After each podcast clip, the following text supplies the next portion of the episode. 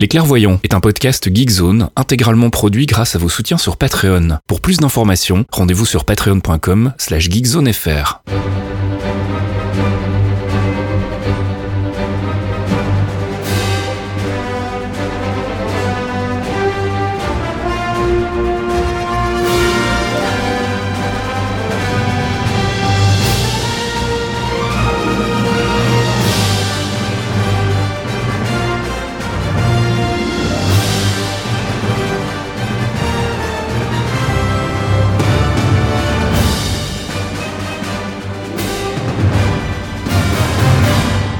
Bonjour à tous et bienvenue dans ce 62e épisode des Clairvoyants. Les clairvoyants. Before we get started, does anyone want to get out?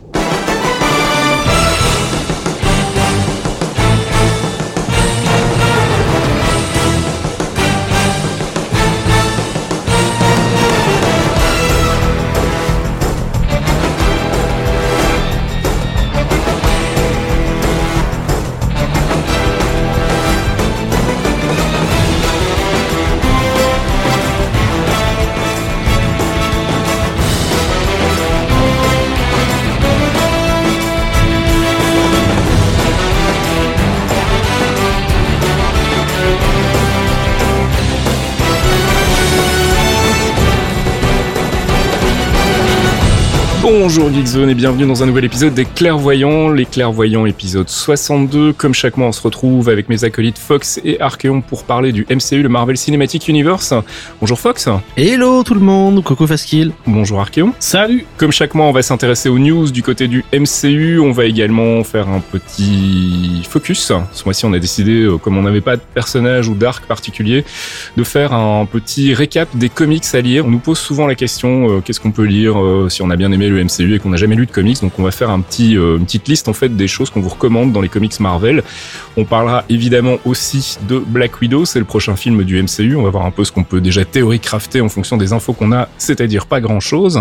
Et puis on fera bien évidemment un tour du côté du courrier des auditeurs. On fera un petit débat pour parler de Disney+, et on repassera sur euh, un ancien épisode des Clairvoyants pour se moquer un petit peu de nos prévisions dans la section Quantum Trip. Et je propose qu'on y aille tout de suite avec la rubrique news du MCU True Believers. God, we haven't caught up in a spell, have we?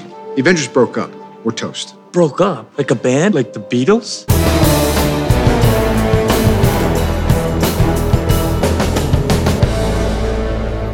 True Believers, notre section news en rapport direct avec le MCU. Alors évidemment, on a fait une bonne partie de l'épisode euh, précédent sur le départ de Spider-Man. On avait fait un peu le constat que bah, finalement c'était pas très grave, c'était dommage mais pas très grave. Et évidemment, comme on aurait pu s'y attendre, la nouvelle est tombée entre les deux épisodes des Clairvoyants. Spider-Man est de retour dans le MCU, mon cher Fox. Eh oui, eh oui, Tom Holland, mon petit Tom, ce, ce fils prodigue euh, revient, revient à la maison et apparemment il aurait joué un rôle important Ouais. dans la négociation parce qu'il est allé voir les patrons chez Marvel et les boss chez Sony. Il leur a dit maintenant papa maman vous arrêtez de vous entre-déchirer. les gens ils m'aiment, moi j'aime les gens, donc vous allez bosser ensemble sinon je me casse. et du coup bah ils ont fait euh, bon ben on va discuter. Marvel a accepté de prendre 25% des parts euh, des films, donc euh, ils auront 25% des recettes du box-office. Ils gardent évidemment le merchandising. Ils vont participer à la production en mettant un peu la main à la pâte. Sony est content, Marvel est content, surtout les fans sont contents. Et là, Bah oui. on est en- on attend surtout la, la- John Watts, le réalisateur, qui est en négociation pour reprendre la réalisation du film, du troisième film Spider-Man. Donc la, malédiction est peut-être brisée, ça y est, on va avoir un troisième Spider-Man et Marvel et Sony se sont enfin attendus. Donc je suis bien content qu'on ait eu tort. Alors on sait pas trop si ce sera euh, finalement le dernier film. On, on parle donc d'un troisième film pour clôturer la trilogie Spider-Man. On n'a pas parlé de plus pour le moment. Il y a éventuellement deux apparitions dans deux films de la franchise MCU si j'ai bien suivi. C'est ça. Donc euh, bah, pour le moment c'est pas non plus euh, définitif. Hein. Il n'est pas impossible qu'à l'issue du troisième film et des deux apparitions, il y ait de nouveau une phase de renégociation et euh, un départ de, de Spider-Man. En tout cas pour le moment il est sain et sauf et il est toujours dans le MCU. Donc c'est plutôt une nouvelle réjouissante. Euh, même si comme on l'avait dit le mois dernier, on était un petit peu triste et déçu de de voir le départ de Spider-Man. On avait dit que c'était finalement pas très très grave, mais on est quand même très content de le voir revenir, même si ce ne sera que pour une période euh, déterminée, une période limitée. En tout cas, pour le moment, on a Spider-Man de retour dans l'MCU et c'est une excellente nouvelle. Une autre excellente nouvelle, c'est l'arrivée de l'Infinity Saga, donc la box euh, dont on avait déjà parlé aussi le mois dernier, l'intégrale donc du MCU, depuis euh, le premier film Iron Man jusqu'à Avengers Endgame. Euh, voir Spider-Man Far From Home, je crois qu'il est inclus en fait dans la box. Alors c'est pas donné, hein, on va pas se voiler la face, c'est 550 dollars. Et personnellement, je suis assez déçu du packaging en fait. Euh, je trouve que les, covers, euh, les covers des, des, Blu-ray en fait sont assez euh, banals. C'est les logos des films en fait, alors que pour euh, les précédentes box, ils avaient fait des trucs quand même un petit peu plus chiadés. Je me souviens des, covers euh, redessinés pour Iron Man, pour tous les films de la phase 1, euh, qui avaient vraiment de la gueule. Et là, franchement, euh, à part le fan pur et dur, alors ce qui, ce qui va faire la différence, c'est évidemment le, bonus disque avec euh, du contenu exclusif, des scènes supprimées qu'on n'a jamais vues. Mais bon, à mon avis, ce sera pas très difficile de les voir euh, tourner sur le net ou en tout cas de les emprunter chez un pote qui aura, euh, qui aura sorti euh, le portefeuille pour acheter l'édition collector. Je sais pas ce que vous en pensez. Moi, je trouve que c'est un peu décevant quand même comme box. Je m'attendais à quelque chose d'un petit peu plus, euh, un petit peu plus euh, mouse. En fait, de base, c'est c'est un collector édition limitée, donc c'est numéroté. En plus, ouais. Euh, C'est 5000 un éditions, c'est ça Je crois que c'est 5000 si je dis pas de bêtises. Pas Ouais, ouais, hein. c'est- pas énorme, donc c'est vraiment un truc euh, d'ultra fan euh, à donf. Il y a euh, une lithographie, il y a euh, une lettre de Kevin Feige qui est signée de sa main, donc il a peut-être pas signé les 5000, mais on sait jamais. Après, ce qui est pas mal, c'est qu'il y a les 23 films, ils sont tous en 4K UHD plus Blu-ray. Ouais. Donc c'est plutôt cool. Donc il y a les deux, donc il y a ces quatre, ça fait quand même euh, 26 euh, 26 Blu-ray plus 26 Blu-ray. Euh, la box est sympa avec les, la petite les, les petites signatures dessus, c'est c'est sympathique, mais euh, honnêtement. Vu le prix, je me dis voilà autant racheter les 23 films en Blu-ray, euh, ça coûtera moins cher. Je suis pas sûr. Bah si, tu trouves Iron Man à 10 balles, euh, tu trouves les premiers films du MCU en Blu-ray, tu les trouves à 10 euros si tu veux. Donc euh, Mmh, je suis pas certain, tu vois. Tu divises 550 par 23, je suis pas sûr que t'arrives à 10 balles de film. T'es t'es prêt à mettre la main à la poche, toi, Thomas? Non, non, mais ça, moi, c'est trop cher pour moi, mais je pense que c'est une édition limitée et le prix est relativement justifié, on va dire. c'est Mhm. pas donné, mais ouais. mais voilà, comme tu disais, alors autant la tranche, j'aime bien la tranche avec un, le, le- la tranche des Blu-ray qui forme en fait une image avec euh, Thanos et les, et les Avengers, elle est plutôt classe. Mais le problème, c'est que ouais, les, les jaquettes des DVD sont, enfin des Blu-ray sont pas terribles quoi. bah, ça a un joli côté euh, comics. On Ouais. dirait que c'est des bouquins, mais le reste, euh, non, j'irais pas mettre 550 balles là-dedans. Donc voilà, ce sera disponible a priori au mois de novembre si tout va bien. Euh, donc pour l'équivalent de 550 dollars, on n'a pas encore le 15 novembre exactement, on n'a pas encore le prix en euros, mais on vous le communiquera dès qu'on en saura plus. Voilà, donc si vous avez trop d'argent et que vous voulez rattraper votre retard sur le Marvel Cinematic Universe, c'est sans doute la meilleure chose à faire, c'est d'investir dans cette Infinity Saga Box. Nous, en tout cas, on va passer la main et euh, on va attendre de savoir si les bonus euh, additionnels valent vraiment le coup et si on peut pas les récupérer ailleurs. Je ne dis pas où, mais euh, voilà, suivez mon regard. On va parler du film Black Widow puisque ça y est, le tournage est terminé. Ils sont en pleine phase de reshoot. On a vu débouler les premiers artworks, dont un artwork de notre ami Taskmaster. Alors tout de suite à chaud, un avis sur la gueule du Taskmaster. Moi, je suis fan, mais je voulais avoir votre avis aussi. On dirait celui de MVC3, putain, j'achète. Il a pas, il a pas la cape, mais c'est pas grave, il, il pète. Il y a un petit côté Iron Man quand même, enfin le, le côté armure métallique. euh, Il me fait plus penser à Ronin en fait. Ouais, c'est. Euh, c'est c'est c'est un peu l'armure de Clint avec l'épée de Clint et tout. Donc, euh, je... mais je suis très fan moi. hein. Je suis totalement fan. hein. Taskmaster avec le vrai bouclier, Mhm. avec le vrai logo, les vraies couleurs. euh, Enfin, c'est c'est l'art- c'est les artworks. Après, on verra. Mais euh, Et toi, Thomas, ton avis? Moi, j'aime bien aussi le design qu'ils ont choisi. Alors, je suis tout curieux d'avoir le design pour euh, le personnage de David Harbour, Ouais. dont j'oublie toujours le nom. Red. Guardian. Red Guardian, voilà. Parce que le monsieur, il a certains, enfin, le perso va être vieux dans le film, mais le mec, il a quand même euh, un petit peu de bidou, on va pas se mentir. Mhm. Donc, euh, voir la gueule, comment ils vont l'adapter. Mais en tout cas, pour ce qui est Taskmaster, ouais, je suis, je suis convaincu, ouais. J'aime bien. On a vu des photos de tournage, euh, notamment pour les reshoots qui ont leaké il y a pas longtemps, où on voyait donc le retour de notre ami William Hurt dans le rôle de Thunderbolt Ross. Alors on sous-entend qu'a priori ce serait pour une scène post-générique qui lancerait euh, la suite du MCU. Donc on y reviendra tout à l'heure parce qu'on va faire phase de théorie crafting sur le film Black Widow justement. Donc on en reparlera tout à l'heure, voir si on a des pistes et des idées. On pense bien évidemment aux Thunderbolts, mais euh, peut-être que c'est un red herring une fois de plus, une fausse piste. Donc on en reparlera tout à l'heure, mais voilà, on voulait juste vous rappeler que le film euh, bah, en- est en train de se terminer. Là, les derniers reshoots vont avoir lieu, donc on va probablement avoir droit à une bande-annonce dans pas longtemps. Euh, si pas ce mois-ci, ce sera probablement pour le mois prochain. Rappelle que le film sort le 1er mai 2020. Donc ça se rapproche quand même tout doucement. Euh, des premières photos de tournage aussi du côté des Eternals, avec les premières photos d'Angelina Jolie. Alors on va pas se voiler la face, on voyait pas grand-chose, c'était des photos assez lointaines, ça sentait les photos de paparazzi. Euh, et on a eu un premier look aussi sur le personnage de Cersei, euh, qui serait incarné par Gemma Chan. Euh, il y a eu un premier euh, première capture d'écran, mais là aussi euh, assez anecdotique, hein, puisque c'est dans les rues de Londres et elle est pas en costume, elle est en, en civil, on va dire, donc pas grand-chose de très intéressant à se mettre sous la main, mais le tournage est en cours, donc on devrait avoir de plus en plus de, petites images qui fuitent euh, sur le tournage du film Eternals qui est lui prévu pour novembre 2020. Donc là, pour le coup, on a encore le temps. Euh, quelques news aussi du côté de Shang-Chi puisque le tournage est annoncé pour commencer le mois prochain, en novembre, mais on n'a pas plus d'infos pour le moment, toujours pas de pitch ou de plot. On sait, comme on l'a déjà dit, qu'il y aurait le mandarin, le vrai mandarin cette fois-ci. Et c'est à peu près tout ce qu'on sait du film, mais moi je suis assez impatient parce que pour le coup, c'est vraiment le film le, le, le plus surprenant dans le line-up Marvel en ce qui me concerne en tout cas. Donc je suis vraiment curieux de voir ce qu'ils vont en faire. J'ai l'impression qu'ils ont choisi un, un réel et un acteur qui colle bien en tout cas.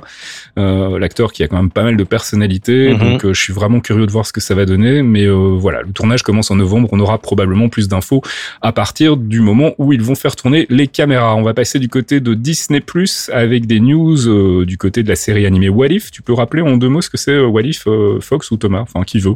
Bah, les What If, ce sont, euh, ce sont donc euh, des dessins animés qui vont être produits par Disney+, qui vont reprendre chacun des aspects différents du, des films du MCU euh, en fonction de euh, et si ça s'était passé différemment. Mhm. Donc le premier épisode, euh, c'est avec euh, la très très belle euh, Jane Carter et Mhm. euh, qui va endosser, par exemple, et si c'était euh, Jane Carter qui avait endossé le bouclier de Captain America Et qui avait reçu le sérum de super soldat. et qui avait aussi. reçu le sérum de super soldat. Donc elle devient Captain America à la place de Steve Rogers. Et donc on va suivre sur un épisode les aventures de la Captain Britain America parce que Captain Carter. Hein. C'est Captain Carter, ouais, mais c'est Captain Britain aussi un petit peu.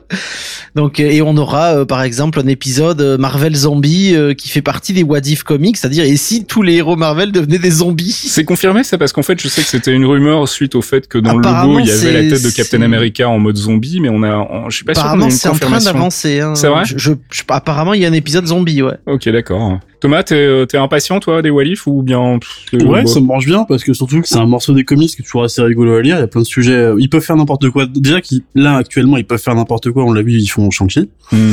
Mais en Oui, plus, avec ça. What If, ils peuvent vraiment littéralement faire n'importe quoi. Il y en a des, il y en a qui peuvent être très sérieux comme très barrés. Donc, euh, ouais, je suis, je suis preneur. Walif donc sur Disney Plus à partir de 2020 si je dis pas de bêtises en tout cas c'est pas pour tout de suite non plus euh, toujours sur Disney Plus WandaVision on a eu euh, des euh, rumeurs qui ont tourné récemment suite à une annonce casting en fait qui cherchait euh, bah, des, bébés euh, jumeaux.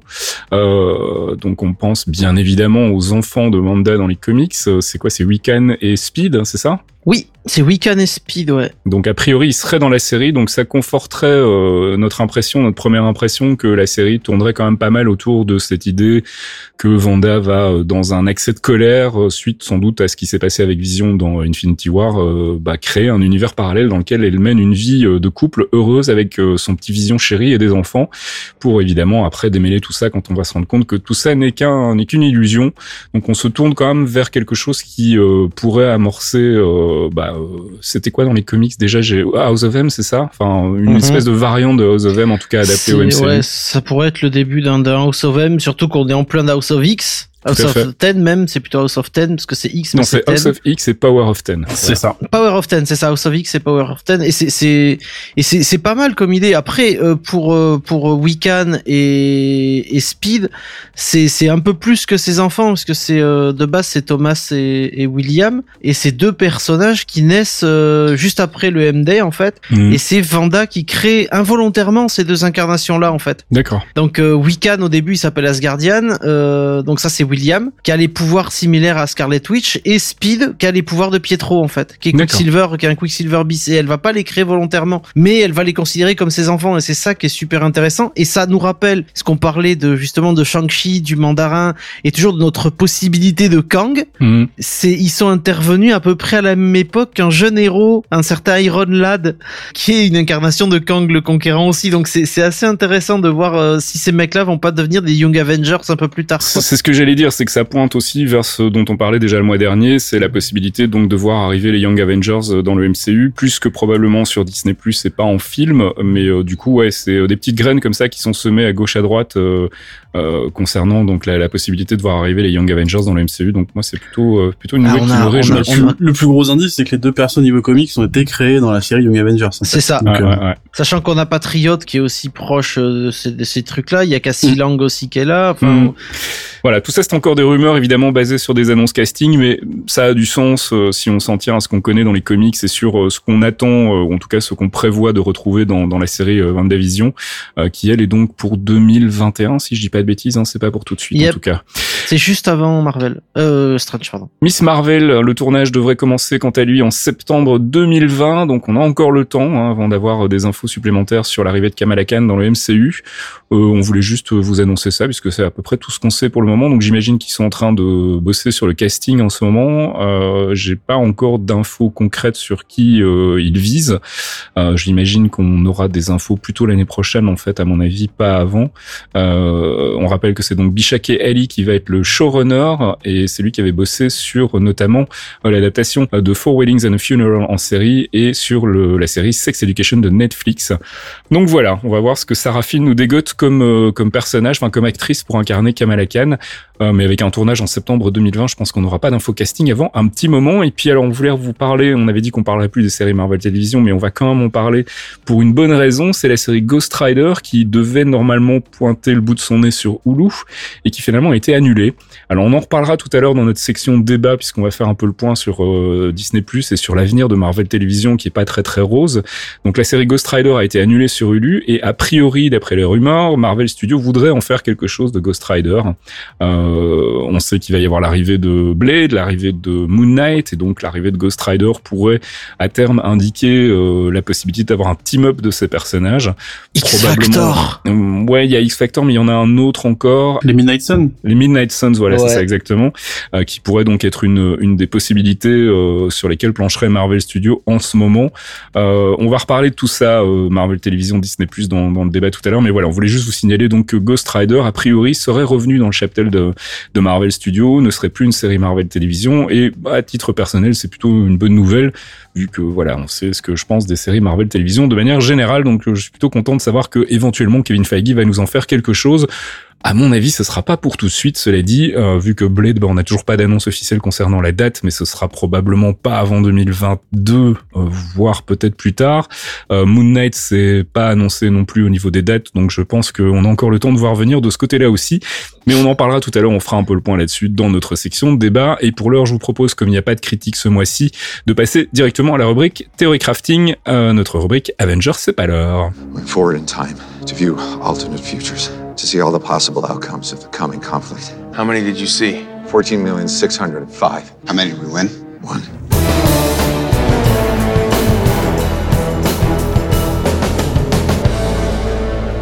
Avengers, c'est pas l'heure, notre rubrique récap, théorie crafting et spéculation, euh, une rubrique euh, dans laquelle on va s'intéresser ce mois-ci au film Black Widow, puisque c'est la prochaine sortie chez Marvel Studios, hein, on rappelle au mois de mai 2020, et euh, comme on le disait tout à l'heure, le tournage est terminé, alors on a eu des images de tournage bah, déjà pendant le tournage normal, et puis pendant les reshoots, et pendant les reshoots, il y a eu quand même quelque chose d'assez intéressant, mon cher Fox, puisqu'on a vu le retour d'un personnage que nous on aime bien. Ah oui, moi je l'adore, c'est le, général Ross, Thaddeus, Thunderbolt Ross. incarné par William Hurt, donc. hein. Ouais, qui est, qui est sublime et, et il va revenir et donc on rappelle que ça se passe, le film se passe entre euh, après Civil War Mhm. et, et qu'il y a pas mal de flashbacks avec tu- toujours l'histoire de Budapest avec cette histoire de la rencontre entre euh, Jeremy Renner et, et Scarlett et Scarjo, Mm. donc qui est euh, qui est leur, leur rencontre, la rencontre de Barton et, et Romanoff. Ça pourrait nous l'idée vers un truc qui m'intéresserait beaucoup, j'avoue. Alors a priori le pitch officiel de la du, du film donc ce serait comme tu le disais suite aux événements de Civil War euh, Black Widow donc Natasha Romanoff euh, se retrouve à Budapest où elle euh, retrouve sa sœur entre guillemets Yelena Belova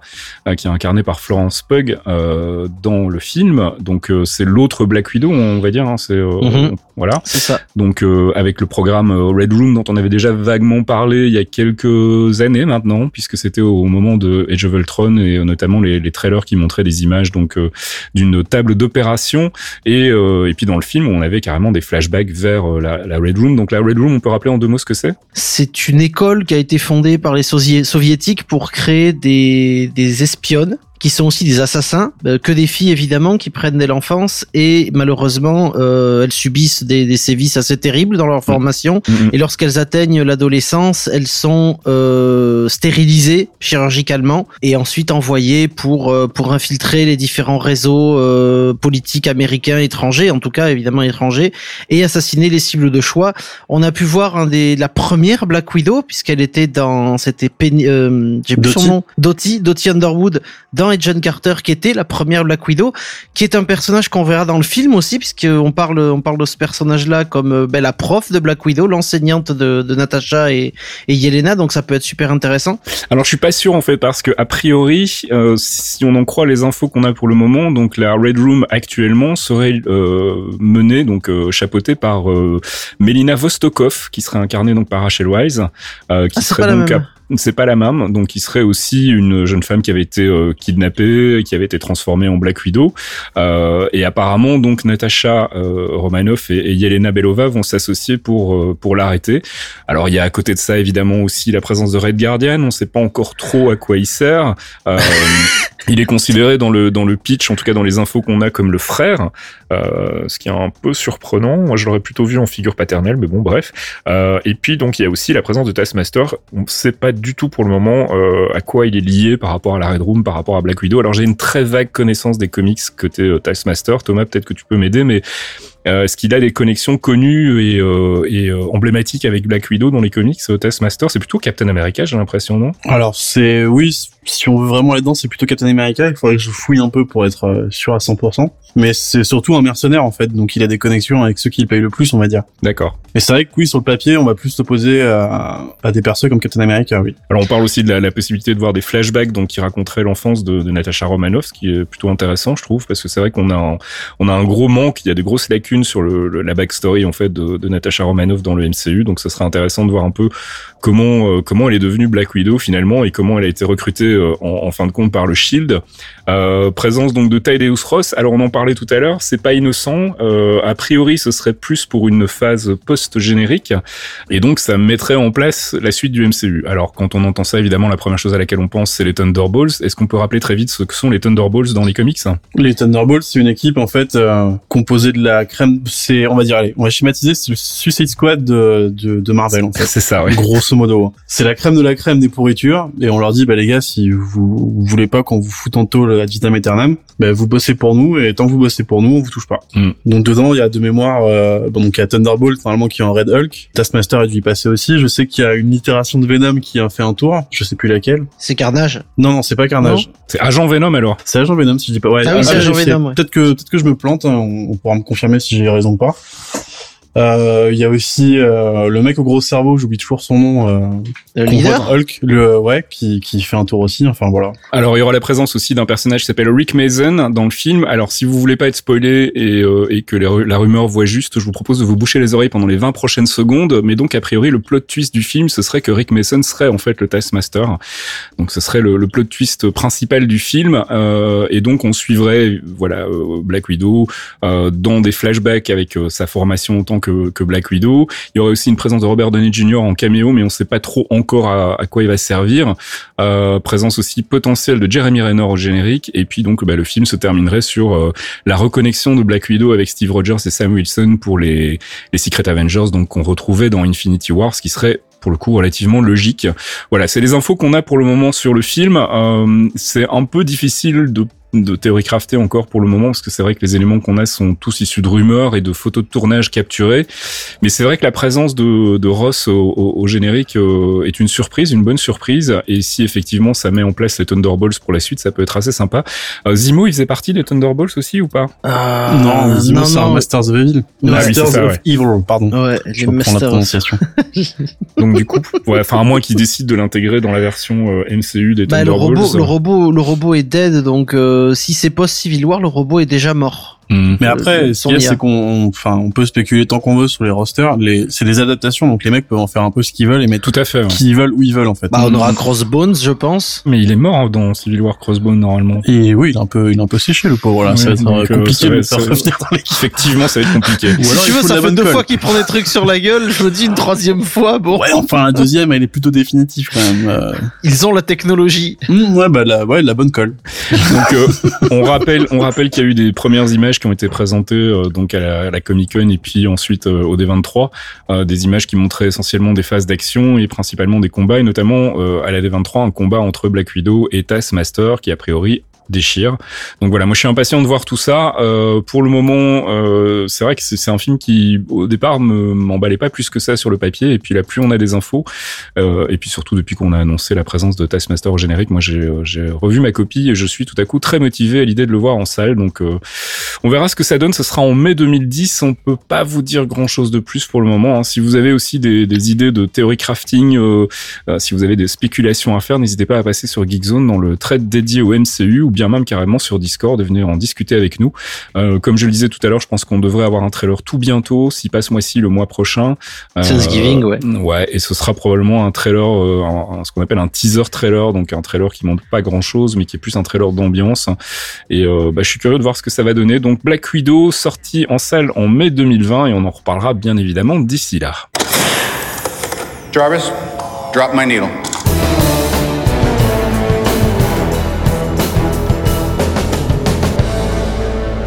Jarvis Drop My Needle, c'est notre pause musicale tirée du MCU. On revient sur Avengers Endgame, mon cher Fox, ce mois-ci. Oui, oui, oui, on revient sur Endgame parce que c'est un morceau que j'ai beaucoup écouté et puis euh, c'est quand même une très très bonne BO d'Alan Silvestri qui a fait un travail exceptionnel.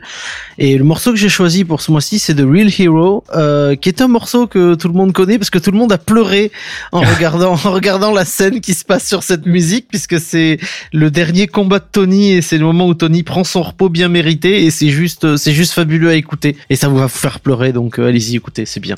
The Real Hero, donc tiré d'Avengers Endgame, signé Alan Silvestri.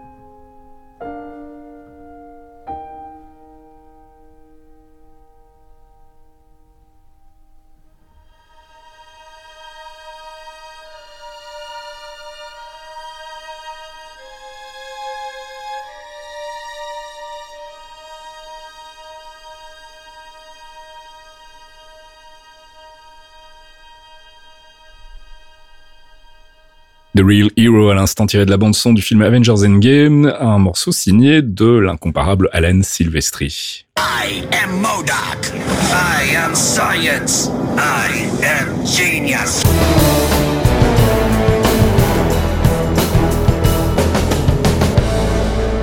I Am Science, la voix de notre Modoc adoré qui nous rappelle que c'est l'heure de faire un focus. Alors comme je le disais en ouverture de ce podcast, euh, ce mois-ci on a décidé plutôt que de faire un focus sur un perso, un arc, de euh, se concentrer en fait sur des recommandations de lecture. C'est euh, une question qui revient souvent sur Twitter, sur Discord, sur Geekzone, où on nous dit qu'est-ce qu'on peut lire là? J'ai découvert les comics, enfin j'ai découvert Marvel via le MCU, j'ai envie de lire des comics, mais je sais pas par où commencer.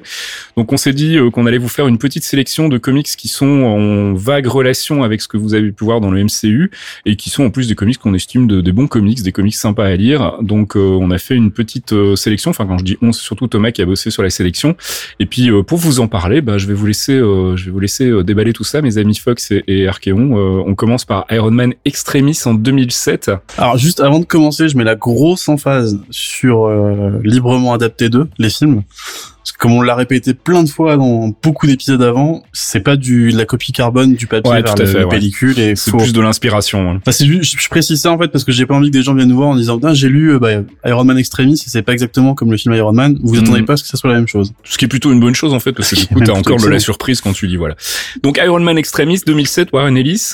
Warren Ellis donc à l'écriture et Adi Granov qui font le, dessin. Euh, donc là on est sur une euh, une revisite en fait de l'origine d'Iron Man. Il me semble qu'on l'avait déjà recommandé. C'est possible pour ceux qui oui, c'est possible, mais pour ceux qui l'ont pas lu, c'est pas grave. En fait, l'objectif principal, c'était juste avant la sortie du film, ils se sont dit tiens, ce serait bien qu'on on remodernise un peu euh, parce que la guerre du Vietnam bah, c'est plus très très récent. C'est là où justement Stark se faisait choper par le mandarin etc donc ils ont replacé ça dans le Moyen-Orient et on a la même le même contexte à peu près qu'on va retrouver dans le film. Donc on va récupérer pour l'origine de Stark et Iron Man le, le, le, pitch va être repris grosso modo dans le film Iron Man 1 mm-hmm. on va laisser passer Iron Man 2 avec Whiplash etc voilà ils ont fait ce qu'ils pouvaient on va pas les on les a déjà assez taclés. C'est clair.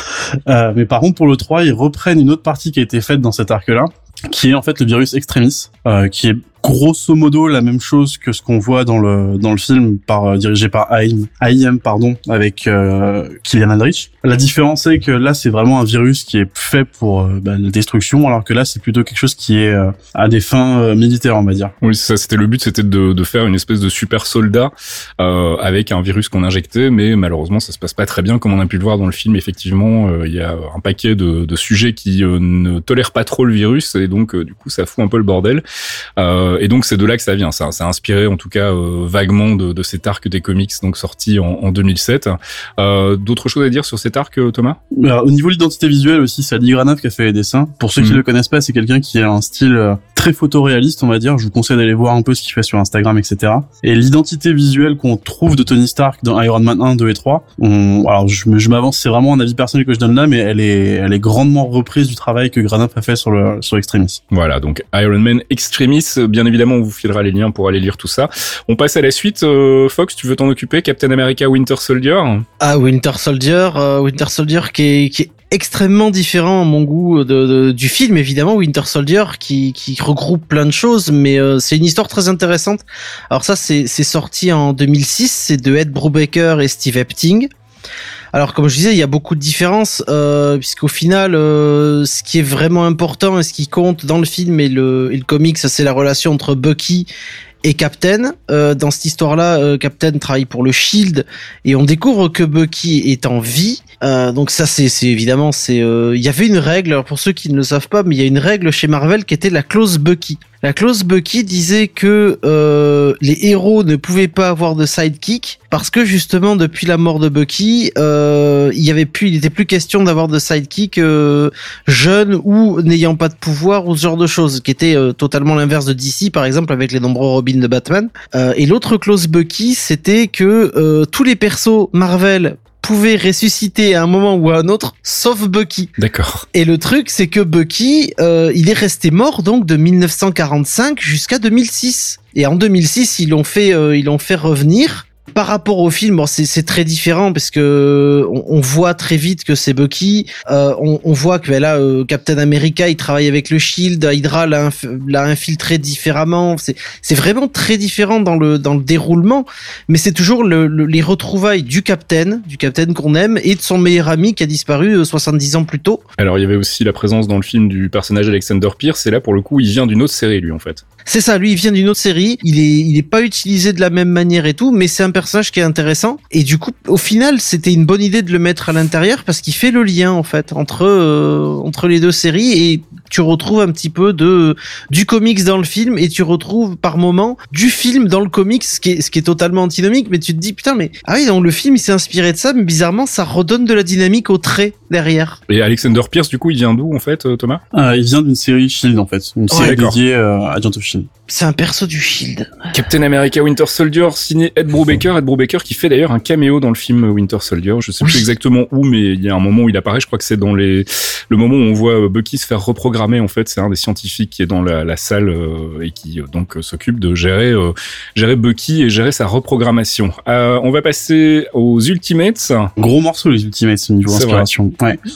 Euh, donc les Ultimates en 2002, donc qui s'est poursuivi pendant très très longtemps, c'est le lancement en fait de ce qu'on appelle euh, la Terre 1610. Mhm. Peut-être qu'on fera un focus à l'occasion là-dessus. Ouais. Euh, donc écrit par Mark Millar, dessiné par Brian Hitch. Là où on va retrouver pas mal de similarités avec le film, c'est déjà sur les costumes, parce que la plupart des costumes qui sont utilisés dans les films, l'inspiration, elle est très très très clairement reprise de ce qu'on peut voir côté Ultimate. Alors pas que The Ultimate, parce qu'on a aussi Spider-Man Ultimate et tout ce qui va avec. Il y a aussi bah, les X-Men qui vont venir plus tard, etc. Euh, mais il y a aussi surtout le, le ton un peu plus. euh, Alors je vais pas dire que jusqu'à présent les comics c'était vraiment très enfantin, mais on est sur du post euh, 11 septembre. Ouais. Donc euh, il y a il y a quand même euh, des choses plus graves qui sont déroulées, un côté Ouais. plus adulte qui, qui qui a débarqué. Le duo qu'on connaît bien entre Black Widow et Hawkeye par exemple, où on les voit en agent du Shield, euh, un peu rigolo, etc. Là non, c'est vraiment des assassins du gouvernement. Euh, les mecs sont pas là pour déconner, ils sont là, on leur donne une cible, dans le quart d'heure la cible est fumée, pour schématiser un peu. hein. Ah ouais, et puis On va avoir un. Stark euh, qui est encore à fond sur la vente d'armes, etc. Donc on est on est loin du côté un peu enfantin qu'on avait avant des comics. Au niveau du pitch, on va retrouver un peu la même construction que le film Avengers, dans le sens où Nick Fury, il a le nez creux, il commence à se dire bon, il y a des choses qui se passent. euh, il va falloir qu'on se prévoie une armée de de bah, de mecs avec des pouvoirs pour euh, pour contrer un peu toutes les menaces qui peuvent nous tomber sur la tronche. Donc il, il va former cette équipe là en allant récupérer un Thor qui est euh, qui fait des manifestations avec Greenpeace, qui est à moitié alcoolique, Il est un, etc. il est un peu éco-terroriste en fait. Il hein, il les- est totalement éco-terroriste, barré. hein. ultra barré. Il est totalement éco-terroriste. Euh, enfin, ce genre de choses, quoi. Et donc, euh, là où je disais qu'il va y avoir le nez creux, c'est que dans la foulée, il- en fait, il va y avoir une invasion Shitori. À savoir que dans l'univers des Ultimates, les Shitori ont déjà fait une invasion euh, dans les années 40 pour la Seconde Guerre mondiale qui a été contrée par Captain America. Captain America qui est loin d'être le Boy Scout qu'on connaît dans les comics d'avant, Oui. qui est là nettement plus direct. C'est- C'est c'est un gros connard. C'est un, ouais, c'est, alors c'est, oui, oui, c'est Bah, un il- gros c'est un connard, mec en des fait. années 40. C'est vraiment un mec des années 40, quoi. Un peu réac, surtout- hein. ouais, un peu réac, ouais. C'est surtout, en fait, Ouais. il représente très bien le, le côté militaire de, bah, de, de l'organisation. En fait, le mec est très, euh, bah, c'est, c'est moi qui ai raison et je tire d'abord et je pose des questions après, quoi. Il est vraiment, et c'est pas très finaux. Donc The Ultimate signé Mark Millar, euh, c'est une grosse grosse série. Hein, puis il y en a eu, il y a eu plusieurs volumes. on- ça a été repris par Ouais. d'autres scénaristes par la suite euh, avec plus ou moins de succès. Euh, c'est notamment dans cette série-là, si je dis pas de bêtises, qu'il y a une refonte aussi des Fantastic Four. Ah oui. Bah, il y a, de toute façon, c'est, euh, comme on disait à l'intro, c'est une- le lancement d'une nouvelle Terre, la Terre 1610. Et les mecs se sont fait plaisir à relancer quasiment tout ce que relançable les X-Men, par exemple. On n'est pas sur les X-Men euh, super gentils qui veulent absolument sauver tous les mutants. Les mecs sont là pour se protéger eux et on verra ce qu'on peut faire ensuite. Euh, on a aussi une scène de, de Wasp qui se fait bouffer par Blob, euh, vraiment, vraiment très très gore. Enfin, c'est pas euh, totalement un fil à lire aux enfants, par exemple, on va dire. C'est clair. C'est c'est vraiment dark. On va passer ensuite à un arc dont on a déjà parlé, c'est le retour, enfin la V2 des Guardians of the Galaxy signé DNA. Pour celle-ci, donc c'est comme tu disais, signé par DNA, c'est aussi dessiné par Paul Pelletier, arrivé DNA, c'est 2008. euh, Andy Lanning et Dan Abnett. Hein, Ouais, c'est vrai, c'est vrai. On, on les a tellement recommandés à chaque fois que je dois préciser.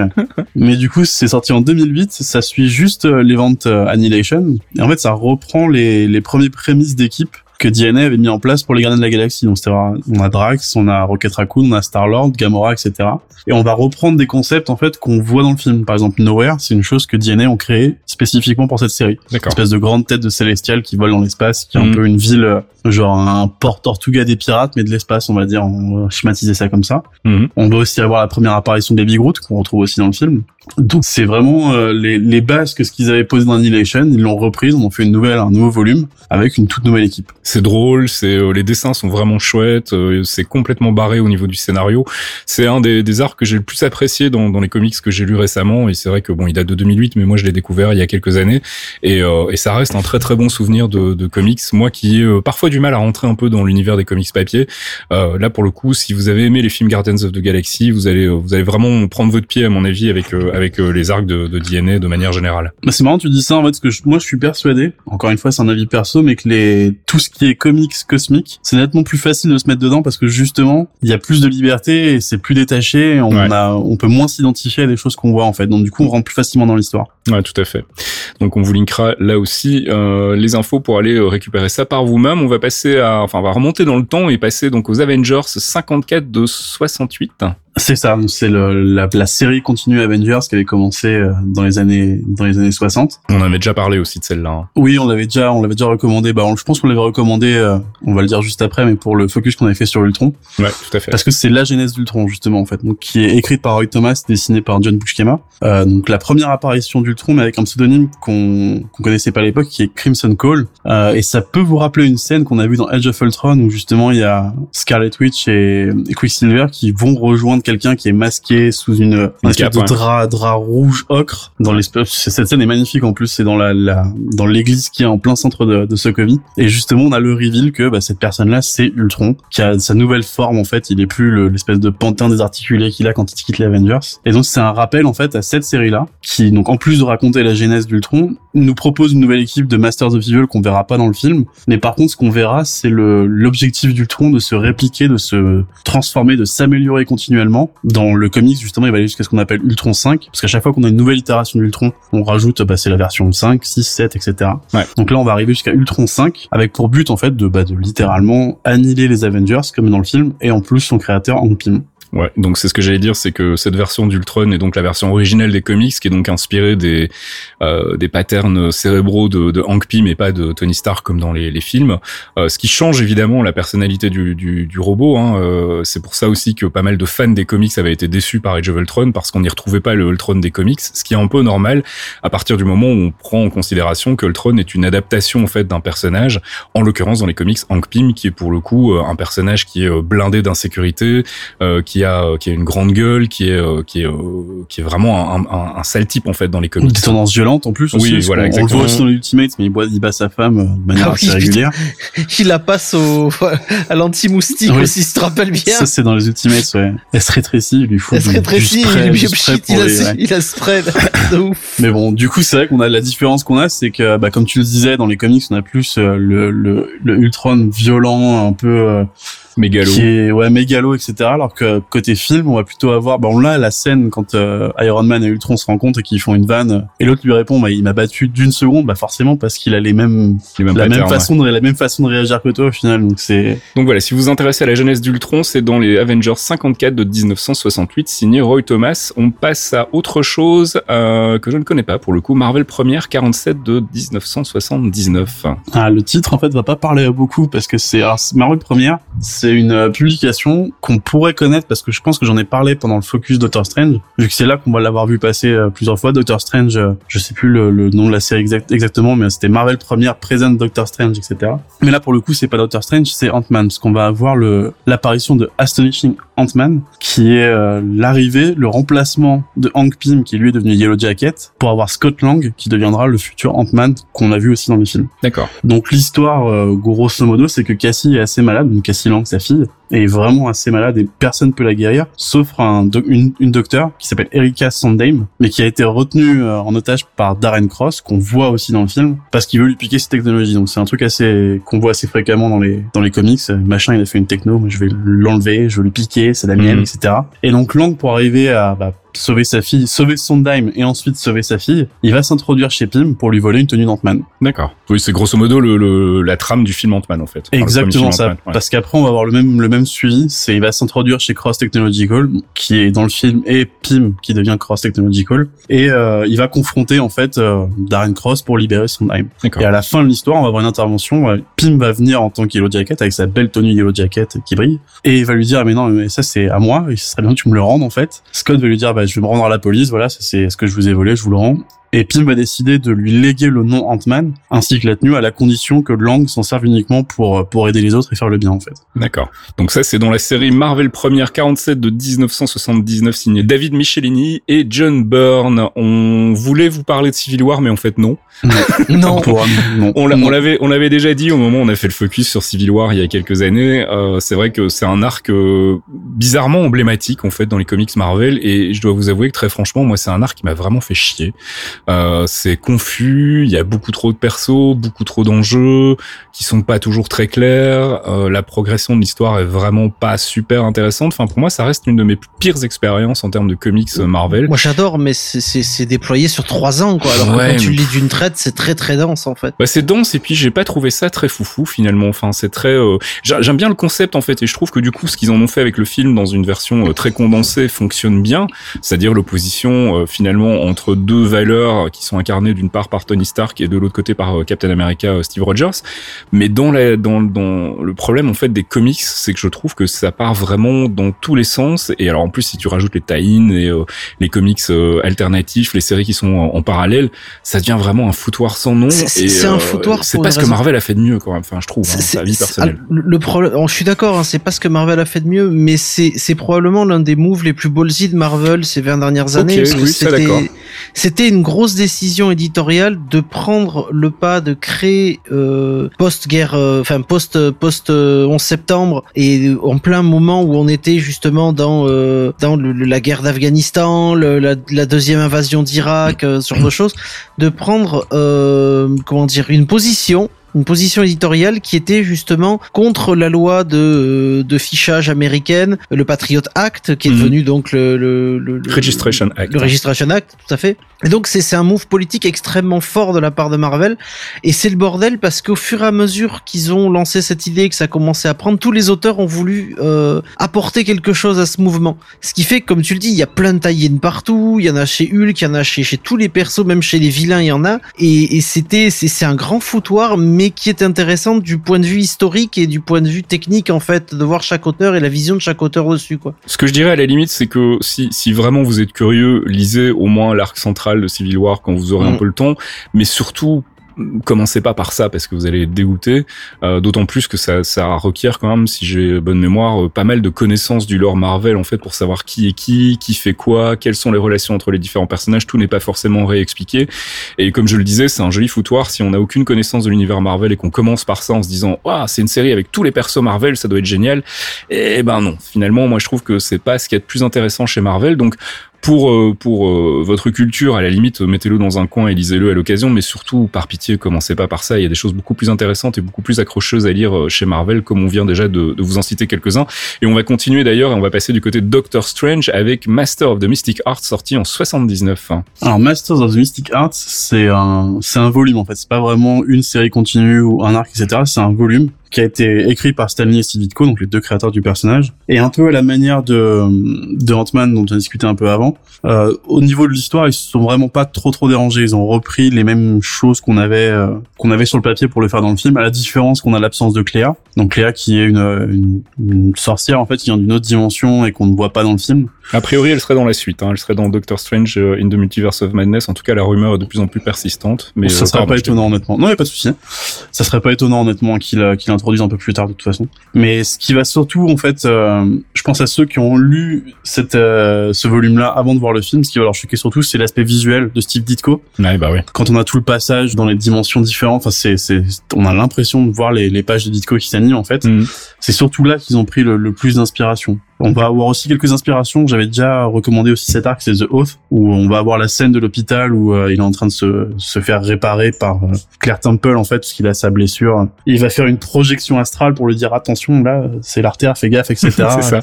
C'est une scène qu'on retrouve dans The Oath aussi, qui est vraiment littéral, pour le coup, je le dis pas souvent, mais celle-ci, je pense qu'elle a été faite quasiment case par case. Euh, mais là, vraiment, on va surtout retrouver, oui, de l'origine story pas trop modifiée, et de l'aspect visuel vraiment très respectueux de ce qu'a fait Steve Ditko. La grosse différence finalement par rapport au film, c'est euh, c'est euh, l'œil d'Agamotto en fait. C'est ça, c'est l'œil d'Agamotto qui est donc la pierre du la pierre du temps et qui est juste un, je vais pas dire un prétexte parce que c'est un peu péjoratif, mais qui est un moyen en fait de relier le film avec le reste du MCU qui avait Mhm. déjà établi d'autres pierres là, avant avant lui en fait. Dans les comics, c'est quoi en fait l'œil d'Agamotto? C'est juste un artefact en fait. euh. C'est euh, c'est juste l'artefact qui représente le, le pouvoir du sorcier suprême. D'accord. C'est c'est comme un badge de shérif, on va dire ça comme ça un peu. Ok. Doctor Strange, Master of the Mystic Arts, donc signé Stanley et Steve Ditko, un incontournable de 79. On passe du côté de Black Panther. Alors Black Panther qui est fait par, euh, je pense la personne qui a écrit le mieux Black Panther. Alors peut-être maintenant qu'il y a Tennessee Coates qui s'y est mis, Ouais. euh, il y aura peut-être moyen de refaire un petit contest. Mais euh, Christopher Priest à mes yeux c'est vraiment celui qui m'a fait découvrir le personnage et qui je trouve l'écrit le mieux. Mhm. Donc là on est sur le volume 2 de, de la volume 2 Black Panther, donc qui est fait par Christopher Priest et qui est dessiné par Tom Cooker dans les années 2000. Euh, celui-ci si vous voulez le lire en entier, il y a quand même pas mal de numéros, euh, il est assez solide quand même. Mais ça vaut le coup, hein. je, dis, je vous dis, je dis pas ça pour vous freiner ou quoi, ça vaut vraiment le coup. On va retrouver un T'Challa en fait qui, donc, qui est le Black Panther. Il n'y a pas de passage d'armes euh, dans le sens son père est mort avant et c'est lui qui le... là il est déjà établi comme Black Panther et il va partir à New York en fait pour faire des enquêtes sur des sur des corruptions, détournements de fonds, sur des aides internationales qui viennent pour aider bah, des réfugiés ou différents pays etc. Euh, il en a repéré quelques-unes justement qui qui font un peu en défaveur du Wakanda, il va enquêter dessus. Donc on le retrouve arriver à New York, faire ses enquêtes etc. Il va rejoindre un peu le, les Fantastic Four dans une de leurs aventures. Il va ensuite voir d'autres personnes comme Daredevil, Luke Cage etc. Avant d'arriver chez les Avengers où il va les rejoindre. La similitude qu'on va trouver avec le film, c'est qu'on va avoir en fait l'opposition entre lui et Killmonger. Killmonger qui veut vraiment le détrôner, ça c'est le fil rouge qu'on a entre les deux personnages depuis assez longtemps quand même. Qui là va quand même réussir à lui prendre le manteau de Black Panther, à devenir Black Panther, sans pour autant fait la cérémonie de la, la fleur magique qui lui donnerait les pouvoirs de Black Panther. Dans le film, il y arrive et il survit. Dans le comics, euh, malheureusement, il le, enfin malheureusement, non, parce que c'est le méchant quand même. dans le film, il va faire cette cérémonie-là, mais il va pas, euh, il va pas y résister. Euh, mais surtout, le, un des points importants qu'on va avoir euh, sur cette, sur ce volume. Donc, on a l'apparition des Dora Milaje, donc la, garde rapprochée du Black Panther, mais surtout l'apparition, plutôt le retour en fait d'Everett Ross, qui a été dans une série à côté, très peu utilisée, mais qui là vient comme vraiment personnage principal, comme lien entre Black Panther et le Wakanda, avec le, Le reste du monde je- finalement. Ouais, je voulais dire le reste du monde, c'est un peu euh, au moins avec aussi avec le reste du monde, ouais, parce que le, le reste sera un peu trop imagé, je pense. Et votre Rose qui sera d'ailleurs de retour dans Black Panther 2 a priori, donc qui va rester un personnage important dans le MCU. Donc bah voilà, c'est l'occasion de le découvrir dans les comics aussi. Euh, et puis on va terminer avec un arc double en fait qui a été utilisé dans un film. Je pense à Thor Ragnarok donc de Taika Waititi, c'est Planet Hulk et Ragnarok. C'est ça. Je, alors je pense que c'est par rapport à des problèmes de droit avec Hulk qu'ils ont pas fait Planète Hulk entièrement. C'est probablement pour ça, oui. Donc ils se sont chopés les deux, ils se sont dit bah tiens on va les hop fusion, on les met ensemble. Et donc du coup on a Planet Hulk en 2006 qui est écrit par Greg Pak et dessiné par Carlo Pagulayan. Et en parallèle on va avoir Ragnarok en 2004 qui lui est écrit par Michael Avon Oeming et dessiné par Andrea De Vito. On va retrouver donc du côté Hulk, on va retrouver l'exil euh, qu'on a vu à la fin de Jave Ultron, il se barre, il est part dans l'espace, on sait pas trop où il va. Sauf que dans les comics, ça c'est vraiment, on a marre que tu détruises tout. On te met dans une fusée, on t'envoie à l'autre bout de la Terre, à l'autre bout de l'espace et tu te débrouilles. Ouais, il est exilé vraiment dans les comics. Là, hein. c'est dans les les, Avengers qui disent euh, tu te barres parce que tu casses tout, ça suffit maintenant. Ah, surtout que c'est de l'exil dans le sens où on a pris une trajectoire où t'es pas censé rencontrer de monde, donc t'es t'es supposé euh, t'es supposé voler pendant encore un petit moment. Et donc Ragnarok, Et la partie Ragnarok qu'on va récupérer, ça va être euh, ce qu'on voit dans le film avec la destruction d'Asgard par Surtur, qui arrive avec son sa grosse épée qui la plante dedans. Non, mais si les fondations tiennent, ça va aller, mais en fait non. qui euh, donc on va avoir un petit mélange des deux en fait euh, pour faire le le, bah, le buddy movie de de, de Waititi euh, que moi j'aime beaucoup. Donc Planet Hulk en 2006 et Ragnarok en 2004. Pour toutes ces recommandations de lecture, on vous filera des liens pour aller euh, récupérer tout ça euh, euh, chez vos chez vos revendeurs habituels. Bah, je pense qu'on a bien fait le tour. Alors il y aurait probablement d'autres arcs dont on aurait pu parler, mais on en a déjà fait pas mal. Et puis là, je vois le chrono qui est déjà à une demi-heure, donc je pense que c'est c'est déjà plus que suffisant. On voulait à un moment vous faire des recommandations aussi avec le futur du MCU. On va se garder des trucs sous le sous le coude quand même pour les prochaines les prochains épisodes. On n'a pas parlé de Captain Marvel. Il y a encore des, des persos qu'on n'a pas évoqués, mais on aura l'occasion d'y revenir. Et puis de toute façon, on avait fait des recommandations de lecture à chaque fois pour ces personnages-là quand on a fait des focus sur eux. Donc n'hésitez pas à, réécouter d'anciens épisodes et ou aller voir en tout cas sur les, billets qui accompagnent les podcasts les recommandations qu'on faisait par rapport à certains personnages dont on n'aurait peut-être pas parlé. Merci Thomas pour ce travail de titan et, euh, et merci Fox aussi pour avoir commenté tout ça de ton savoir des comics. On va passer à notre euh, section débat avec Marvel Insiders. I don't mean to make things difficult. I know, because you're a very polite person. Sometimes, sometimes I want to punch you in your perfect teeth.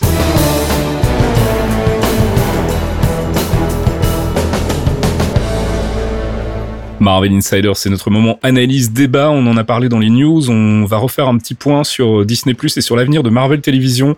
On a suivi un peu l'actu et si vous avez suivi aussi, vous avez dû vous en rendre compte. Il y a pas mal de rumeurs qui tournent en ce moment autour de Marvel Télévision et notamment le fait que ben, Marvel Télévision pourrait mettre la clé sous la porte prochainement. On a parlé de la fin de carrière de Jeff Lubb à la tête de Marvel Télévision. Alors un bref rappel quand même pour les gens qui prendraient le train en marche. Marvel Télévision, c'est une division qui a été créée euh, à la base pour produire des dessins animés dans les années 90, notamment euh, l'excellente série sur les X-Men et qui a été euh, réutilisée au moment où le MCU a commencé à cartonner avec le film Avengers pour créer donc des nouvelles séries télé officiellement à l'époque euh, inclus dans le MCU et puis on se rend compte aujourd'hui effectivement que c'est de moins en moins le cas. Donc ça avait été un petit peu un argument marketing foireux. Euh, le problème c'est qu'aujourd'hui avec l'arrivée de Disney bah, Marvel Studios a les coups des franches pour faire des productions de séries de son côté. Et donc du coup bah, il y a un peu une redondance avec Marvel Télévision Marvel Télévision qui a toujours eu les miettes en fait de Marvel Studios et qui donc doit faire avec ce qu'on lui laisse comme personnage, c'est-à-dire pas grand-chose. Euh, on a eu euh, des séries euh, bon, qui ont été euh, plutôt intéressantes, hein, même si moi j'ai pas accroché à tout, mais Agents of Shield est quand même un gros succès. Hein. Ils arrivent à leur saison 7, donc on peut pas non plus nier le fait que ça ait relativement bien marché. Après, il y a des choses beaucoup plus décevantes, en tout cas en ce qui me concerne, comme, comme par exemple les Runaways, euh, dont je trouve l'adaptation vraiment complètement loupée, qui méritait mieux que ça. Euh, Inhumans. Inhumans, j'en parle même pas tellement que mon cerveau a fait sur cette chose. Euh, je ne dirais pas, mais il y a un de nos auditeurs que j'appellerai un connard qui m'a pingé sur Twitter quand euh, Marvel Disney Plus a dit euh, Hey Newman sera sur Disney Plus et il me fait hey, Fox faut que tu t'abonnes. J'étais Nope. là. Nope. Donc l'arrivée de, de Disney Plus va changer un peu la donne et on parle de plus en plus, donc comme je le disais, de la fin de Marvel Télévision. On, on le disait dans les news, hein, euh, Marvel Télévision était supposé produire une série sur Ghost Rider et finalement ça a été annulé parce qu'a priori Kevin Feige serait intéressé par le personnage pour l'intégrer dans le MCU euh, côté euh, ciné et Disney. Et euh, bah, il reste de moins en moins de choses côté Marvel Télévision. On parle notamment d'une d'un recentrage de Marvel Télévision sur bah, ce qui était son fonds de commerce dans les années 90, à savoir la production de séries animées. On sait qu'ils ont un paquet de séries animées en production, notamment autour de Modoc, Howard the Duck et d'autres personnages relativement improbables. Hitmonkey, j'en oublie certainement. Donc a priori, l'orientation que prendrait Marvel Télévision serait de se recentrer sur la production de contenu animé en laissant tout le côté live action, euh, donc euh, film et séries, à euh, Marvel Studios sur Disney Plus et dans les salles de cinéma. Moi, je pense que c'est une décision sage. On a vu que malheureusement, bah, Jeff Lubb n'était pas Kevin Feige. Alors oui, les films Marvel Studios sont pas toujours parfaits non plus. hein. Il y a des choses à redire. On n'est pas non plus des fanboys absolus, mais on doit bien constater quand même qu'il y en a un qui cartonne et l'autre qui a un peu du mal, à savoir Kevin Feige du côté du carton et du côté j'ai un peu de mal notre ami Jeff Lubb. Donc pour moi, c'est plutôt une bonne nouvelle si c'est effectivement confirmé, euh, parce que j'ai envie vraiment de pouvoir euh, avoir l'intégralité euh, du lore Marvel euh, exploité par une seule et même personne, ou en tout cas une seule et même structure qui chapeauterait en fait ces différents personnages, et plus avoir une espèce de d'intégration foireuse comme on a pu l'avoir avec les séries Netflix notamment, où finalement bah c'est pas du tout intégré. hein. Euh, Il n'y a pas de gestion du snap, il n'y a pas eu euh, il n'y a pas eu d'intégration entre euh, ce qui s'est passé dans le MCU et les séries télé. En tout cas, il n'y a jamais eu de reconnaissance de la part du MCU ciné de ce qui se passait dans les séries télé. Donc c'était un peu gâché. On a gâché des personnages comme euh, comme Daredevil ou euh, ou Jessica Jessica Jones ou Iron Fist ou les Inhumans comme on disait tout à l'heure qui ont qui ont vraiment eu un traitement qui n'était pas digne de de ce à quoi on s'attendait. Alors Daredevil, il y a eu des choses très bien. Jessica Jones, il y a une partie de la première saison qui est vraiment très chouette aussi, mais malheureusement, à partir du moment où on te vend tout ça comme étant intégré dans un univers cohérent et que ça l'est pas, ben ça fait toujours un peu tâche. Alors je sais pas ce que vous en pensez vous, si vous pensez qu'effectivement la, solution idéale serait de faire euh, disparaître complètement les productions live action de Marvel Television et de les recentrer sur euh, des productions de séries animées et de laisser pour le coup la gestion de tout ce qui est live action à euh, Disney Plus et donc à Marvel Studios. Dans une optique de tout ce qui est univers partagé, moi de toute façon je serais toujours plus partant pour que ça soit une seule et même entité qui gère l'univers partagé on va. Parce que d'avoir Marvel Télévision et Marvel Studios qui font deux choses différentes de leur côté pour un univers, ça reviendrait à voir les comics qui sont édités par deux maisons d'édition différentes. Ouais, tout à fait. Ce qui est un peu, bah, pour le, le, le, le spectateur, c'est c'est totalement, c'est c'est la meilleure façon de les perdre. Quoi. Ouais. Donc pour moi, la solution de, de les laisser partir dans tout ce qu'ils faisaient d'animé, etc. Les What If, par exemple. Je dis What If, on va en avoir côté Marvel Studios, mais quand je dis What If là, c'est plus des des séries non liées, on va dire. Moi, ça me Ouais, choque bien parce fait, qu'ils pourraient Ouais. Construire leur univers à eux, ce qu'ils veulent proposer, etc. Tout en lissant l'univers partagé du MCU au MCU en fait. Voilà, ils pourraient raconter leurs propres histoires, pour le coup profiter du lore complet aussi, d'avoir les Avengers, d'avoir les Guardians of the Galaxy. Enfin, finalement, ce qu'ils font déjà en série animée pour le moment, euh, continuer d'exploiter ce filon-là sans avoir besoin de raccrocher le wagon euh, sur euh, sur les, les films, et puis surtout aussi pouvoir euh, produire des choses sans avoir besoin de, de budget faramineux. On l'a vu, ce qui a pêché aussi beaucoup sur les séries télé, c'est l'absence de thunes. Euh, Il y a un moment où quand tu veux faire du grand spectacle et des blockbusters avec des super-héros, bah, t'es obligé de mettre, de mettre des sous et malheureusement euh, le succès n'était pas non plus suffisant que pour justifier euh, des budgets de, de 15 millions de, de, de dollars dans un épisode de- d'Agents of Shield. Donc euh, là aussi, je pense que c'est une bonne chose de pouvoir s'exprimer dans un média dans lequel finalement ils ont les thunes pour le faire correctement, quoi. Je, je pense qu'on devrait virer Jeff Lubb, déjà, depuis longtemps. Je sais pas, Mais je oui, sais pas dans quelle mesure c'est pas plutôt Perlmutter qui, qui pose Ah non, mais problème, les deux. euh, Le père Ike aussi doit dégager. Je veux dire, le, le duo, ça fait ça fait dix ans qu'ils font n'importe quoi. À chaque fois qu'il y a eu des bonnes idées, ils les ont massacrés parce qu'ils ont ils ont voulu faire leur petite guerre interne. On a eu le, le gros souci avec Feige et le Marvel Committee aussi. hmm. Je pense qu'à un moment, c'est c'est peut-être bête, mais au niveau de la créativité, au niveau de la vision globale, c'est Feige qu'il a eu avec ses équipes.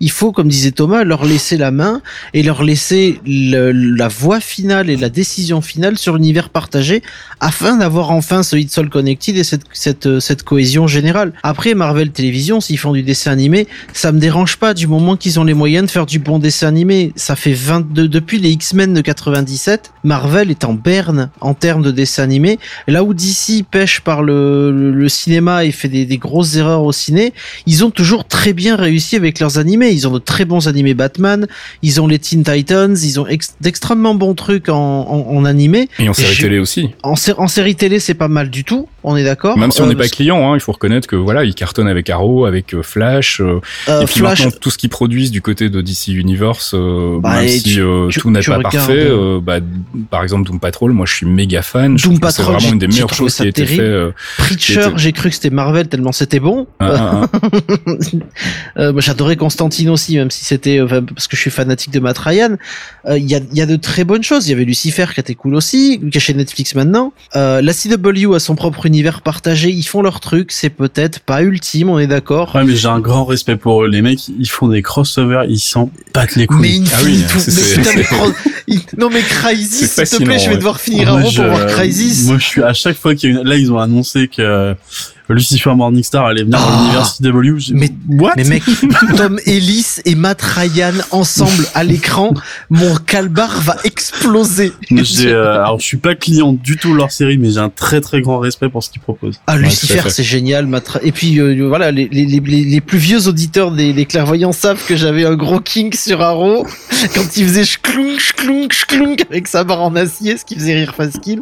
Non, mais c'est, j'ai j'ai hâte de voir ce que Marvel peut enfin faire en dessin animé, en lâchant un peu la bride, en arrêtant de vouloir faire du serious business et de vouloir faire comme le cinéma. Mais surtout, on est, en arrêtant d'être dépendant de ce que décide Kevin Voilà. Feige, parce que ce qui, a, ce qui a été un des gros problèmes aussi, et on l'a vu dès le début, hein, je me, enfin, je- j'en profite là parce que euh, ces derniers temps, je réécoute un peu les anciens épisodes pour euh, sélectionner des, des séquences pour euh, la rubrique Content Trip, et c'est vrai qu'on on se rend compte qu'à l'époque, euh, Agents of Shield a eu vraiment beaucoup de mal à s'imposer au début parce qu'ils étaient bloqués justement par une résolution qu'ils attendaient dans un film, en l'occurrence Winter Soldier, et que tant que cette résolution n'avait pas eu lieu, bah, ils étaient un peu coincés, ils étaient obligés de, de remplir. euh, 17 épisodes à remplir. voilà, et c'était un peu compliqué. Donc moi je me dis, si ils y vont full animation, ils peuvent se recréer leur propre Marvel Cinematic Universe, mais version euh, cartoon cette fois-ci.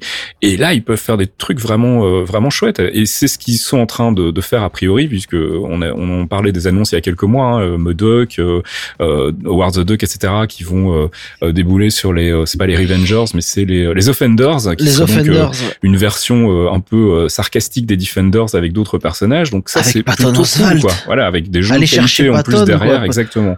Donc Voilà, moi, je pense que c'est plutôt une bonne chose. Et effectivement, si ça se confirme, je suis plutôt client du fait de de refourguer tout le contenu euh, entre guillemets live action à Disney à Marvel Studios, ce soit en ciné, en série, et puis de laisser euh, Marvel Télévision refaire ce qu'ils font de mieux finalement, c'est-à-dire des séries animées avec des budgets moins conséquents, mais en allant chercher, comme tu le dis, des gens de talent derrière pour faire l'écriture.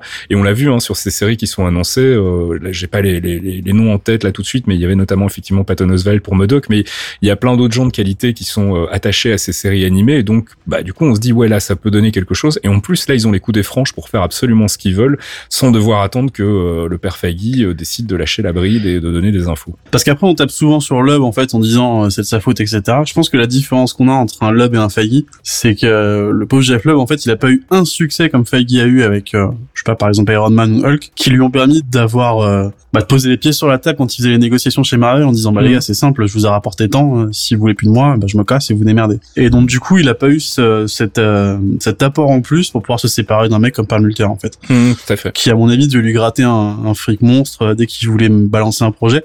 Bah typiquement les négociations Netflix où c'était négocié à, à la licence et pas à la saison, donc du coup t'avais un gros budget pour la première saison et, puis ça commençait à serrer ouais. la ceinture Ouais. derrière et c'était compliqué. Parce que Jeff Lubb après il a fait pas mal de comics, on, on aime ou on n'aime pas ce qu'il écrit. Le mec a quand même écrit des trucs qui étaient plutôt intéressants. Il a eu un poste éditorial où il avait réussi à récupérer des histoires qui sont intéressantes. Si on arrive à le détacher du MCU, à lui dire bah mec euh, tu fais les dessins animés, mais par contre tu fais ce que tu veux. Je suis, moi Mm. je suis sûr et certain qu'il va en profiter plus. Ouais, C'est peut-être la chance qu'il lui faut en fait. Je pense Ouais. aussi, ouais. Je pense que c'est exactement ce qu'il faut à Marvel Télévision. Là, c'est euh, c'est de pouvoir se détacher complètement de Marvel Studios et pouvoir faire leur truc dans leur coin. euh, quitte à ce que dans quelques années, si ça marche bien, ils refassent du live action qui soit pour le coup décorrélé des films. hein. On l'a vu, on en parlait tout à l'heure. DC fait ça très bien, euh, euh, que ce soit du côté des films avec la Warner ou euh, en télé avec la CW. Ils ont euh, les films où ils essayent tant bien que mal d'intégrer euh, les différents éléments et ça se passe pas trop bien. Mais ils ont de l'autre côté les séries télé où oui, ils ont aucun aucune connexion avec les films. Ils ont leurs propres personnages et ils ont les mêmes personnages que dans les films. hein. Il y a du Flash, etc. Mais c'est leur propre Flash et ils en font ce qu'ils veulent. Et je pense que c'est c'est une, à mon avis une des meilleures idées. La, fausse bonne idée de Ike Perlmutter en fait au moment où le MCU a commencé à cartonner, c'est d'avoir voulu absolument raccrocher les wagons, sachant que bah, dans la pratique ça allait pas être possible parce que de un, euh, on sait qu'Ike Perlmutter est très près de ses sous et donc n'a- n'allait pas clairement mettre les budgets nécessaires pour réaliser des séries de qualité. Et puis de l'autre, euh, bah, ils étaient bloqués par le fait que Feige avait la, la, euh, la primauté sur les euh, sur les, personnages et que donc bah du coup mm, en télé ils pouvaient pas faire ce qu'ils voulaient. Ils étaient obligés d'attendre euh, qu'il se passe des choses au cinéma, éventuellement raccrocher les wagons. Et puis en plus, il y a eu cette volonté de la part de Marvel Studios de ne jamais reconnaître l'existence des séries. Il n'y a pas un seul film où il y a une allusion directe, concrète à une série télé Marvel Télévision. Euh, alors je sais que les fans sur Reddit notamment essayent d'en trouver, mais euh, non, ça allait dans l'autre sens de temps en temps. Il y avait des références de la part de Agents of Shield vers les films du MCU, mais ça n'a jamais été clairement établi dans l'autre sens. Et donc il y a cette petite guéguerre qui nuit un peu finalement à tout le monde. Euh, donc je, pense qu'il est temps effectivement de mettre un petit peu d'ordre dans tout ça, de rationaliser un peu les productions et de dire à Marvel Télévision, bah ok, faites votre truc dans votre coin avec les persos que vous voulez. Euh, N'essayez plus de vous connecter au Marvel Cinematic Universe. En plus, je pense que, et c'est pour ça que je parlais de fausse bonne idée, je pense qu'ils en avaient pas besoin. Je pense qu'à l'époque du succès euh, de la franchise MCU au, au cinéma, s'ils avaient juste décidé de faire la même chose en télé sans avoir de lien entre les deux, ça aurait euh, probablement mieux fonctionné en fait parce qu'ils auraient déjà eu les coups des franches pour faire ce qu'ils voulaient. Et puis en plus, ils auraient pas eu euh, euh, cette espèce de comparaison inévitable qu'on a entre euh, bah oui, mais euh, regarde, tu regardes un, un Avengers et puis après derrière tu regardes un Agents of Shield, c'est pas du tout, on joue pas dans la même cour quoi. Donc je pense que ça leur a plus nuit qu'autre chose, même si je comprends la, la motivation de Perlmutter de se dire oh là là, il y a du fric à se faire.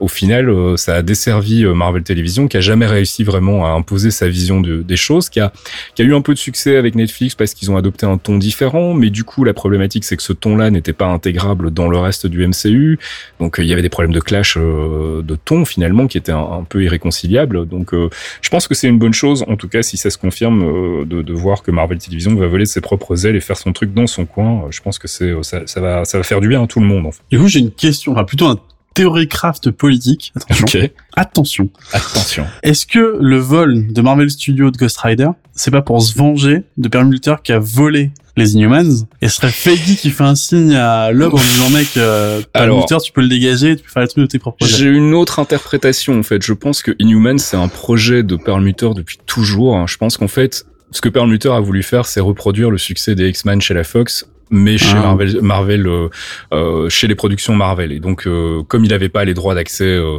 euh, pour utiliser les personnages de la Fox, il s'est dit, bah, qu'est-ce qui s'en rapproche le plus finalement? Qu'est-ce qui se rapproche le plus des mutants? Bah, C'est les Inhumans. Ouais, On bah, l'a comme ils vu l'ont avec fait sur papier en fait. voilà, et ce qu'on fait sur Agents of Shield avec l'intégration des Inhumans dans Agents of Shield. Et je pense que en fait, c'est un projet dont Feige n'a jamais voulu en fait. Euh, je pense que c'est un projet dont il savait pas trop quoi faire. Et à partir du moment où Loeb est venu le voir en lui disant, bah écoute, moi ça m'intéresse, si t'en veux pas, je vais en faire un truc, et que bon, c'est ce que ça a donné derrière hein, avec cette production catastrophique euh, euh, et cette série absolument euh, imbitable, euh, avec zéro moyen et une direction d'acteurs complètement catastrophique. J'aurais préféré babouliner, c'était dit. Mais donc voilà, non, je pense que c'est c'est plus, à mon sens, euh, une volonté de Feige de dire. Je suis le roi du pétrole là maintenant, je fais ce que je veux, t'es gentil, Ghost Rider c'est à moi. Euh, je pense qu'il est juste en train de dire à, à, à, à Loeb et plus indirectement à, à Perlmutter, là je vais reprendre possession de tous les personnages et euh, arrêtez de me faire chier avec vos séries à la con, je vais faire je vais faire ce que je veux. Et je pense qu'effectivement, à terme, on va arriver à cette solution dont on parle depuis tout à l'heure, c'est-à-dire euh, une scission complète entre les deux univers. Et c'est à mon avis euh, probablement la meilleure chose qui puisse arriver à l'univers Marvel de manière générale, c'est que chacun fasse son truc dans son coin, avec sa propre cohérence, son propre univers cinématique, et qu'on arrête d'essayer de, artificiellement croiser des trucs. euh, ça fonctionne pas, quoi. Ça fonctionne pas. C'est triste. C'est triste, c'est trop triste à force. Et on va en rester là du coup parce que je pense qu'on a fait le tour. Si vous avez des, des avis sur euh, l'avenir de Disney+, de Marvel Télévision, n'hésitez pas là aussi à venir en parler avec nous sur Geekzone ou sur le Discord. Et on va passer au courrier de nos auditeurs. Excuse me, Mr. Stark. Christine Everhart, Vanity Fair magazine. Can I ask you a couple of questions? Hi. Hi. Yeah. It's okay? Okay, go.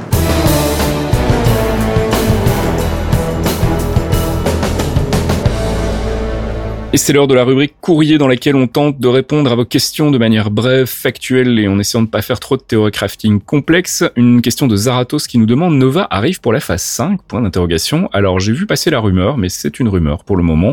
On n'en sait absolument rien. Cela dit, ça reste plausible. C'est clair que c'est un personnage emblématique des comics. C'est un personnage euh, qui aurait bien sa place dans un univers euh, euh, cosmique euh, du côté du MCU. Et puis aussi, comme on l'a vu au début d'Infinity War, c'est un personnage qui est lié à la destruction de Xandar. Donc, euh, comme Xandar a été dé- détruit par Thanos, c'est un bon point de départ pour introduire le perso dans le MCU. Donc, je pense qu'inévitablement, à terme, en plus, il a un côté euh, euh, visuel où il peut remplacer un petit peu Iron Man, mais euh, en faire une espèce d'Iron Man cosmique. Donc, il y, a- il y a plein de pistes en fait qui laissent penser que clairement, c'est un perso qui est en développement chez Marvel Studios. Je serais pas étonné qu'il soit annoncé pour la phase 5, mais euh, pour le moment, ça reste une rumeur. Vous, serez- vous seriez euh, partant pour un Nova dans le MCU Totalement. Ah bah oui.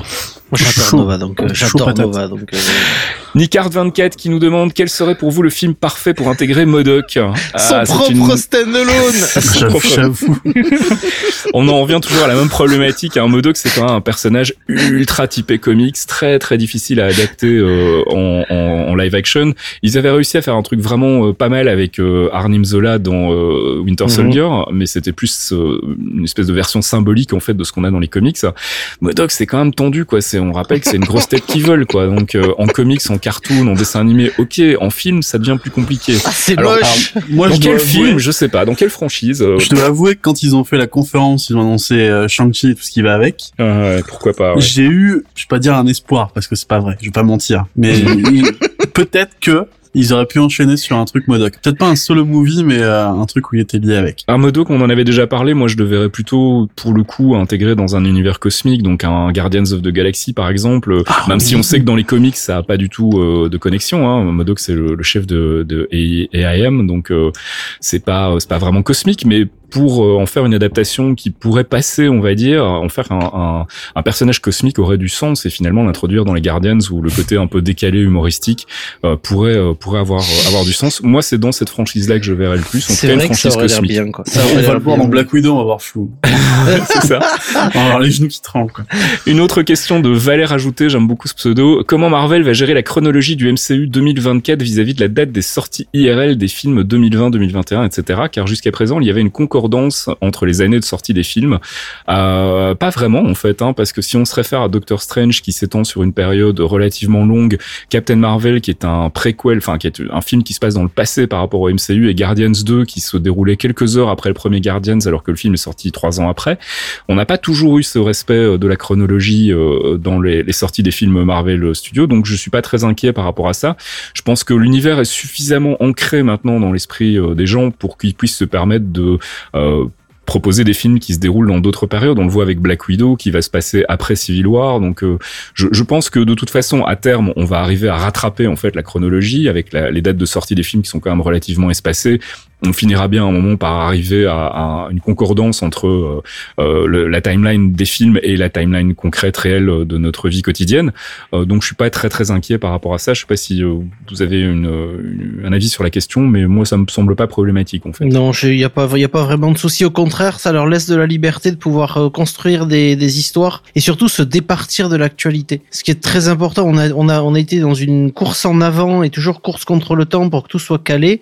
On a eu on a pu intercaler quelques trucs, comme tu disais, avec les Guardians, avec Doctor Strange ou Captain Marvel. Là, maintenant, on va pouvoir ajouter des technologies qui n'existent pas et parler du futur et construire vraiment quelque chose de futuriste, même si c'est que quelques années en avance. Mhm. Ça reste un futur qui peut être totalement what the fuck si on en a envie et leur laisser de la marge. En dehors de ça, de toute façon, on a, donc, comme tu disais, Black Widow qui est un préquel, on a Shang-Chi qui peut se placer à peu près n'importe quand, et on a Mhm. Eternals qui, Qui lui va ça va de s'écouler l'an ouais, moins c'est ça. 30 000 à nos jours, en fait. Ouais, donc, ouais, euh, Ouais. Non et puis de toute façon, je pense que en- ce qui est est important, c'est de respecter en fait la chronologie dans l'absolu, c'est-à-dire que les films se suivent et que les événements euh, s'enchaînent et qu'il y a une cohérence entre les événements d'un film à l'autre.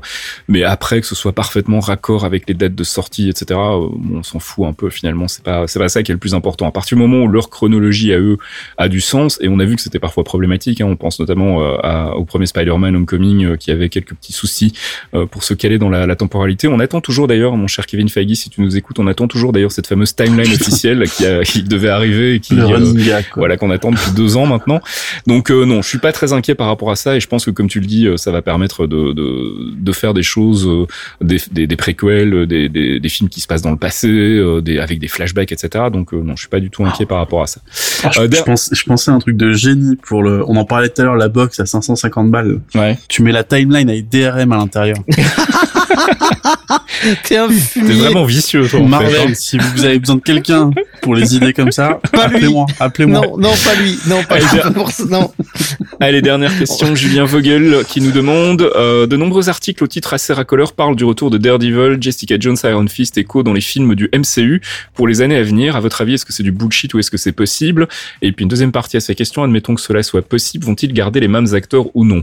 Alors le retour de ces personnages dans le MCU, encore une fois, pourquoi pas? On sait que Netflix a, un, a un- un- des droits sur les personnages pendant encore euh, un an maintenant, puisque c'était deux ans après euh, la, la- la sortie de la dernière série, donc je pense qu'ils ont encore un an devant eux avant que Marvel puisse réutiliser les personnages. Donc Daredevil est quand même un personnage assez euh, important dans le- dans l'univers Marvel, donc je pense qu'on le reverra un jour. Luke Cage, Iron Fist, pourquoi pas faire un Heroes for Hire? Ce serait l'occasion de faire une chouette série Disney+. Avec Mike Colter, s'il vous plaît. Mm, alors voilà, c'est là où moi, pour le coup, je suis pas convaincu parce que bah déjà, il y a, j'ai l'impression que dans les interviews, certains acteurs et notamment euh, Kristen Ritter euh, disaient que bon, elle, elle avait tourné la page, c'était cool, mais maintenant c'était fini, elle voulait passer à autre chose.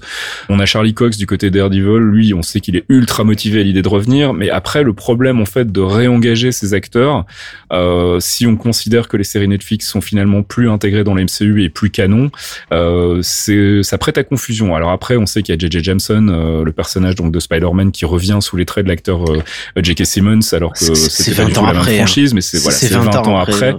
Donc je suis pas convaincu. Je, je pense que effectivement à terme, il est tout à fait possible qu'on revoie ces personnages d'une manière ou d'une autre dans euh, soit les films, soit les séries Disney+. Après que ce soit les mêmes acteurs, vu le- les délais en plus, parce que là on est quand même déjà sur une une perspective 2022-2023 pour les prochaines annonces. Euh, Les trucs qui ont été annoncés c'était 2020-2021, donc euh, ça fait dans 4-5 ans, euh, ça commence à faire long en fait pour aller chercher les mêmes acteurs euh, qui vont prendre un peu d'âge quand même, l'air de rien. Euh, donc je sais pas, je suis pas convaincu. En plus, bon, je sais que t'aimes beaucoup Mike Colter et, et je l'aime beaucoup aussi. D'ailleurs, euh, il est très très bien dans une, une série que je regarde pour le moment qui s'appelle Evil et que je recommande à tout le monde, qui est une série CBS qui n'a pour le coup rien à voir avec le MCU, mais j'ai jamais été convaincu de son Luke- par son Luke Cage. Euh, j'ai jamais été convaincu par le Iron Fist. Euh, Jessica Ah non, Iron Jones. Fist était pas convaincu. Jessica Jones à la limite, Daredevil était le seul perso qui pour moi avait été bien casté.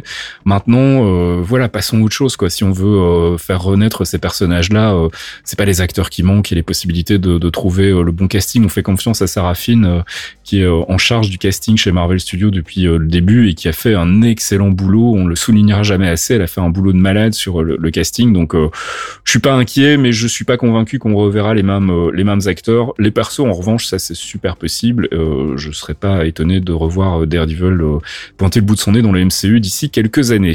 Euh, c'est la fin du courrier et c'est l'heure de passer à notre nouvelle rubrique, la rubrique Quantum Trip. Are you talking about a time machine? No. No, of course not. No, not a time machine. This is more like um. Yeah, like a time machine.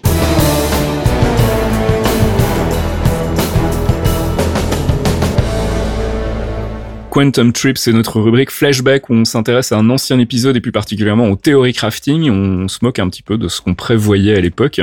Retour sur l'épisode 2 où, souviens-toi Fox, c'était avant que notre ami Archeon nous rejoigne, on théorie craftait sur Age of Ultron et euh, si vous vous souvenez bien à l'époque, en fait, il y avait eu des photos de tournage d'Age of Ultron qui étaient sorties euh, sur lesquelles on voyait l'acteur BJ Britt qui incarnait euh, donc l'agent triplet dans Agents Ouais. of Shield et on s'était dit waouh ça y est on a enfin une vraie connexion avec euh, la série télé puisqu'il va y avoir un personnage d'Agents of Shield dans le film Age of Ultron. Ah, il se trouve que ça n'a pas été le cas et qu'a priori il était juste là en visite euh, sur le tournage. Alors ce qui nous avait induit en erreur à l'époque c'est qu'il portait le costume du Shield et donc on s'était dit Hmm, voilà voilà qui confirme nos soupçons. Donc je vous propose de réécouter ça euh, nos, nos, nos fantasmes sur les connexions entre la série télé et les films. À l'époque étaient encore assez vivaces il y a aussi il y a, pas- il y a aussi PG Britt. BJ Britt donc euh, qui sera Britt, présent euh, donc qui fera la connexion euh, qui est l'agent triplet dans la série Agents of Shield donc il y aura manifestement une connexion directe entre la saison 2 d'Agents of Shield et Age of Ultron. Faut rappeler que la saison 2 d'Agents of Shield va se terminer juste avant la sortie d'Age of Ultron au cinéma. Donc d'un point de vue chronologique Age of Ultron succédera à, euh, la saison 2 d'Agents of Shield qui va mettre en place une reconstruction du Shield manifestement par Coulson.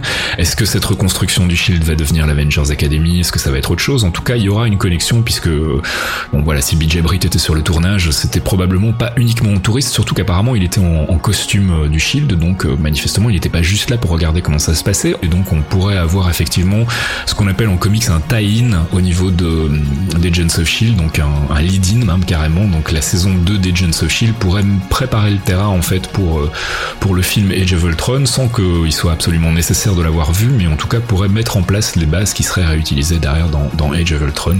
Comme elle l'a fait pour Captain America. Je pense qu'on va avoir euh, 12, les 12 prochains mois là pour nous qui aimons euh, faire des théories fumeuses, euh, ça va être, euh, ça va être assez épique. Hein. Ça va être dur. Qu'est-ce qu'on a pu raconter comme conneries, sérieusement Je te le fais pas dire.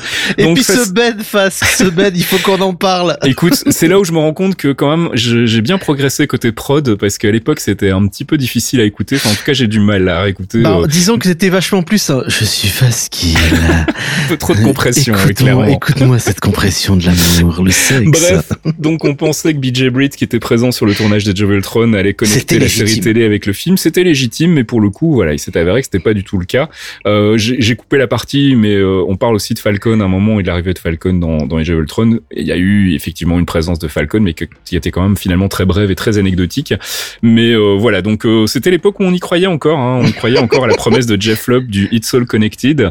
Alors je vous ai passé aussi le côté où on essayait de savoir d'où allait venir Ultron, parce que euh, moi je pensais que ça allait être l'évolution de l'algorithme d'Arnim Zola et toi de ton côté Fox tu pensais que ça allait être une évolution euh, côté euh, robot de Stark et notamment Demi qui allait devenir euh, Ultron. Ouais.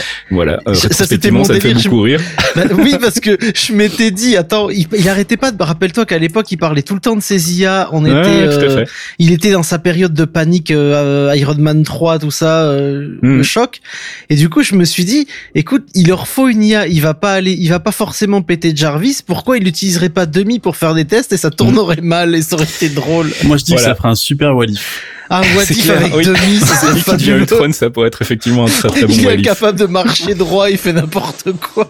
Voilà, fin de ce Quantum Trip. Donc tous les mois, on revient sur un ancien épisode et sur nos théories crafting foireux. Et nous, ça nous fait beaucoup rire. J'espère que vous aussi.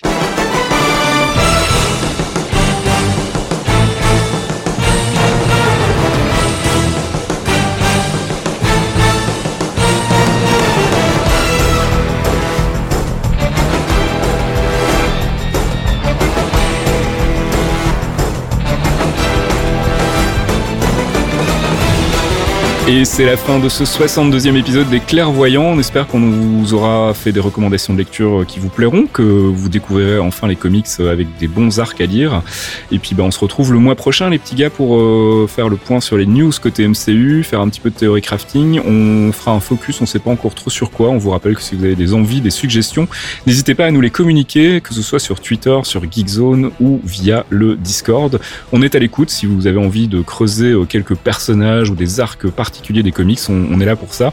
Et puis voilà, puis je vous rappelle donc l'existence du trade euh, dédié au MCU sur geekzone.fr et les dossiers sur les films du Marvel Cinematic Universe. Le dernier en date, c'est celui sur Spider-Man Far From Home.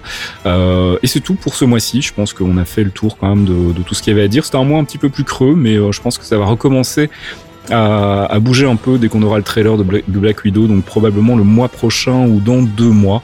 Euh, et nous, ben, on se retrouve le mois prochain pour un nouvel épisode des Clairvoyants. Salut Fox Des bisous Fask, des bisous Arkeon Bisous tout le monde Ciao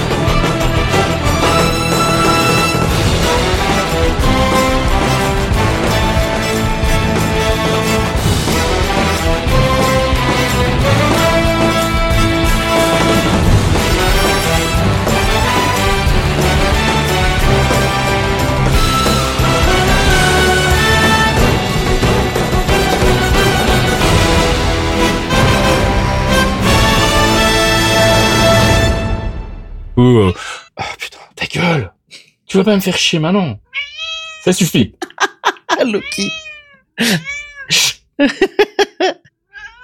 Les clairvoyants Un podcast signé Faskill. Faskill.com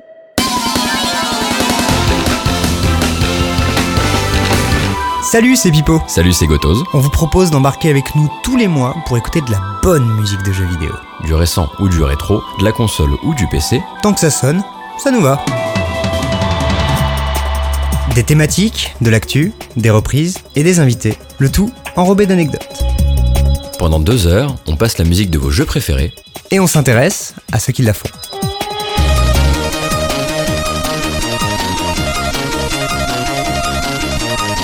Les démons du midi, c'est tous les derniers mercredis du mois sur geekzone.fr.